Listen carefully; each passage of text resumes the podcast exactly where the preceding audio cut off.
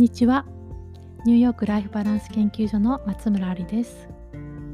幸せを科学的に研究するポジティブ心理学やウェルビーイングの研究をニューヨークから世界中の皆さんに分かりやすく伝えています。ずっと始めたいと思っていた音声配信ついに挑戦してみたいと思います、えー、忙しい皆さんに耳から何かお役に立つものをお届けできたらと思っています。応援していただけると嬉しいです、えー、初回なので簡単に自己紹介をします。私は、えーと、母子家庭で育ち中卒で二十歳を過ぎてから200万円をね貯めてニューヨークへ留学しました。もともとは自分がすごく自己肯定感が低かったので、まあ、なんでこうなったんだろうっていう興味から心理学を学び最終的には臨床心理学で修士号を取って、えー、ニューヨークでの大学で少し働いた後に日本の、えー、国際系の大学で10年間勤めました。そこではカウンセリングをしたり心理学をね教えたりしていました。その中であのー、まあ授業が全部英語の学校で留学が必須だったり初年度はね留学生と一緒に寮生活だったりとかしてすごくストレスが高い学校だったんですけどまあね心のね病気になってからではいろいろ遅いなと思って病気を予防する公衆衛生学っていうのを、学びながら、えー、予防をね予防をすごくこう頑張っていました。なので多くのね大学ではカウンセリングルームどこにあるかわからないっていう方もいらっしゃると思うんですけど、まあ、いろんなとこに出て行ってワークショップしたりとかそれで、まあ、公衆衛生学の博士号を取ってこれから頑張ろうっていう時にあの一緒に来てたアメリカ人の夫がもうあの日本には住みたくないということでニューヨークに戻ってきました、まあ、2年ぐらいワンオペでちょっと頑張ってたんですけどちょっと子育てが一人じゃ無理なので、えーと、ニューヨークに来たのが、まあ、結構もうそうですね。9年ぐらい前になるのかな、うん、でそこで、まあ、キャリアを全部立ってすごく落ち込んだんですけど、えっと、できるとこからやろうと思って。で周りですごく異文化のね適用に苦労していた駐在員のお母さんにお子さんがいたので、えそこで心理学の子育ての講座を始めてそれがすごくあの好評でニューヨークのねいろんなとこから読んでいただくようになってでそのそのニューヨークにいる時にポジティブ心理学という幸せをね科学的に研究する学問をちゃんと勉強しました。なので、えー、私がねこれからここでお話しすることは、えっと、マイナス3から0になるためのこう臨床心理学とか0からマイナス3にならないようにする公衆衛生学とかまたは0からプラス3もっと幸せに生きるための公衆衛生学とかね、えっと、人生のね人生のいつからでもどこの場所にいてもより幸せに生きるヒントみたいなものを私の知識とか経験も含めてお伝えできたらなと思っています。はい、で、え今日はね羨ましさの正体についてお話したいなと思います。えっ、ー、とそうなんですよだからウェルビーイングっていうのはあのウェルビーイングっていうのは、えー、WHO では病気でないだけではなくて心も体も社会的にも健やかな状態っていうふうに定義されてるんですけどもだからマイナス3から0も0になることも大事だしそれだけじゃなくて0からプラス3を目指そうってことなんですけどよくねポジティブ心理学っていうとポジティブシンキングと間違えられてネガティブな感情を持っちゃいけないとかあのなんかいつでもポジティブに明るく考えようみたいな風に勘違いされることが多いんですけどもあのそうではなくてポジティブ心理学っていうのは、ネガティブなことをばかり研究してきたので、ね、幸せになる方法とかポジティブな感情についても研究しようっていうバランスをね取るために、えー、始まった学問なんですよね。なのであのそういう、まあ、羨ましいとかそういうのってちょっとネガティブな感情ですよね。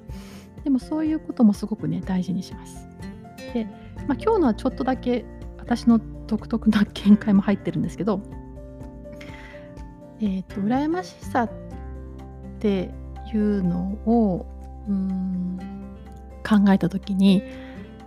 なんかあのちょっとざわざわ見ててざわざわする人とか羨ましい人っていますよね。でその時にやっぱりその嫌な気持ちになったりその人のことが嫌になったりね何、うん、て言うかな、まあ、そういう反応をすることって多いと思うんですけど私はねこういうふうに思ってるんですよね。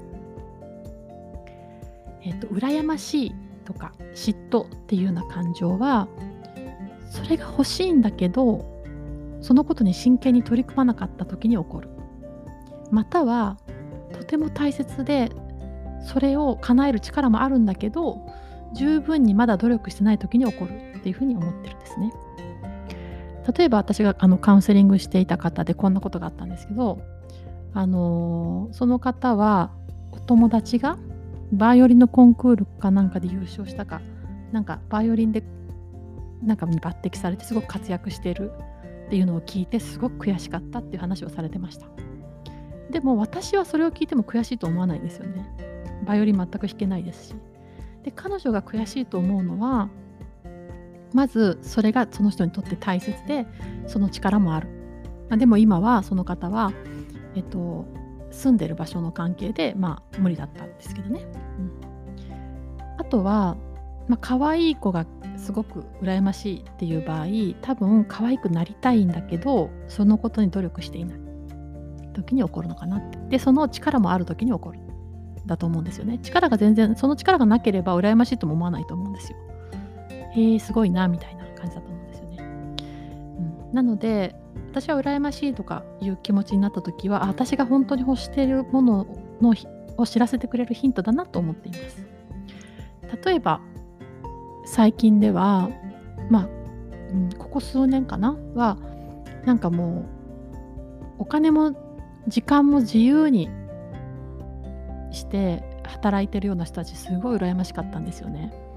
でなんかその人たちが悪いことしてる 人のような勝手に思ったんですけど羨ましいっていう感情を自然にだと相手のことが悪く思っちゃいますよね。なんかこう自分の気持ちを正当化するために。でもよく考えたらあ私もあんな風になりたかったんだな。時間とか場所とかお金とかそういうものから自由になって暮らしたかったんだなってその時思いました。なんていうかな。そのあざわざわ嫌だな嫌だなって気持ちになった時にそれをこうちゃんと認めてあげて好奇心を持って見るとあ私はそれを本当に望んでたんだなって。でそう思うと手に入るんですよね。羨ましいっていう感情は望んでるのに望んでないふりをしてる時に起こるんだと思うんですよ。であ